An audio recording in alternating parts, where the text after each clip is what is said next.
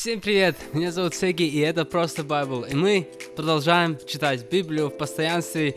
Сегодня мы продолжаем читать из первого послания Коринфянам. Будем читать третью и четвертую главу.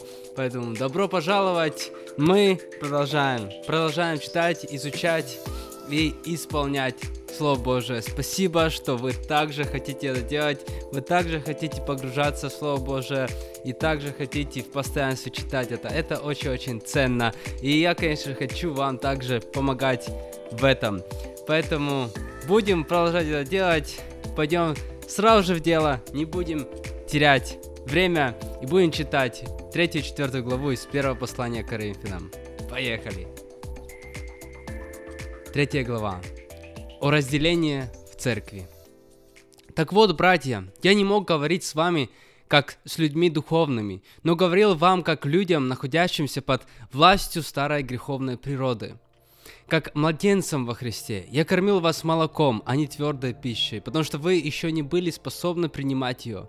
Да, и теперь еще не способны, ведь вы по-прежнему находитесь под властью старой греховной природы.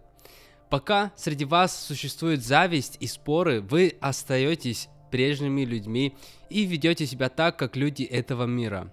Ну чем вы отличаетесь от других, когда говорите «я сторонник Павла» или «я Аполлоса»? Ведь кто такой Аполлос и кто такой Павел? Мы лишь служители, благодаря которым вы поверили в Христа. Каждый из нас сделал до, то дело, которое ему поручил Господь. Я сажал, Аполлос поливал, а выращивал Бог. Поэтому ничего не значит не тот, кто скажет, не, не, не тот, кто сажает, не тот, кто поливает, а лишь Бог, который выращивает. Тот, кто сажает, и тот, кто поливает, имеют одну цель, и каждый получает награду за свой труд. Ведь мы сотрудники у Бога, а вы Его поле, Его строение.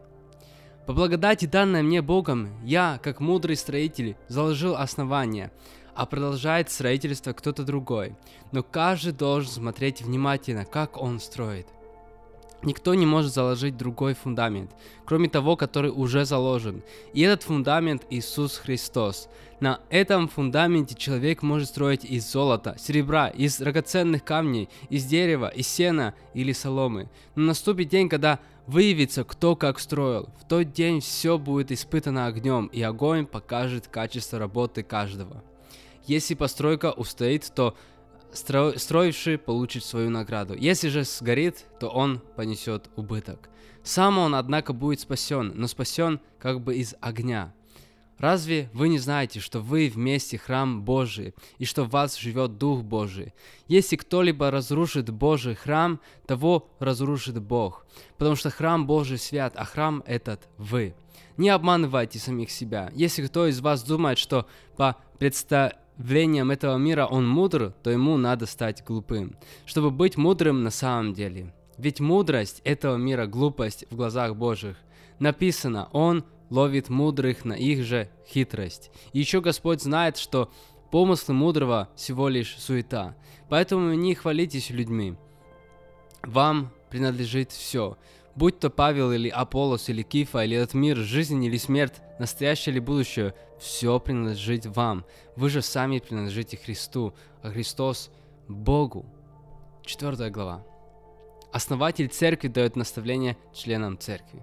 Итак, принимайте нас как служителей Христа, которым были вверены тайны Божии. От тех, кому оказано такое доверие, от тех, кому оказано такое доверие, требуется верность. Меня очень мало заботит, как вы или кто-то другой будет обо мне судить. Я и сам не сужу себя. Совесть моя чиста. Хотя не это оправдывает меня, но мой судья Господь. Поэтому ни о чем не судите заранее, но ждите возвращения Господа. Он все тайное сделает явным и обнажит, э, и обнажит скрытые намерения человеческих сердец. И тогда каждый получит от него похвалу. Я говорю это, братья, обо мне и об Аполлосе, ради вашего блага, чтобы вы не нашим, э, чтобы вы на нашем примере постигли, что означает изречение, ничего сверх того, что написано, и чтобы вы не хвалились кем-то одним, ставя его выше другого. Кто же делает тебя лучше других? Что у тебя есть своего, чего бы ты не получил от Бога? Если ничего такого нет, то что же ты хвалишься подаренным? У вас уже есть все. Вы уже богаты, вы без нас стали править. О, как бы я хотел, чтобы вы действительно правили, и тогда мы могли бы править вместе с вами. Поэтому, потому что мне кажется, что Бог выставил нас, апостолов, как последних из людей, как осужденных на смертную казнь, на всеобщее обозрение. Мы стали зрелищем для мира, для ангелов и для людей. Мы стали глупцами ради Христа. Вы же мудрецы во Христе. Мы слабы, а вы сильны. Вас прославляют, а нас бесча... Э, бесчестят. Мы по-прежнему испытываем голод и жажду, отсутствие одежды и терпим побои. У нас нет жилья, мы тяжело работаем своими руками. Когда нас проклинают, мы в ответ благословляем. Нас преследуют, а мы терпим. О нас говорят самое плохое, а мы отвечаем добром. До сегодняшнего дня мы как отбросы общества, всеми презираемые. Я пишу это не для того, чтобы устыдить вас. Нет, я хочу вас предупредить, как моих любимых детей. Хотя у вас тысячи учителей во Христе, у вас все же немного отцов. Я же стал вашим отцом через радостную весть об Иисусе Христе. Поэтому умоляю вас, следуйте моему примеру. Для этого я и посылаю к вам Тимофея, моего дорогого верного сына в Господе. Он напомнит вам о моем образе жизни – в Иисусе Христе, которому я учу везде, в каждой церкви. Некоторые из вас э, возгордились, полагая, что я не приду к вам, но я скоро приду к вам, если на то будет воля Господа. И тогда узнаю, чего стоят не слова этих э, гордецов, а их сила. Потому что Царство Божие проявляется не в слове, а в силе. Выбирайте сами, прийти мне с разгой или же любовью и в духе кротости. Аминь. Это были третья и четвертая глава из первого послания Коринфянам. Давайте будем молиться.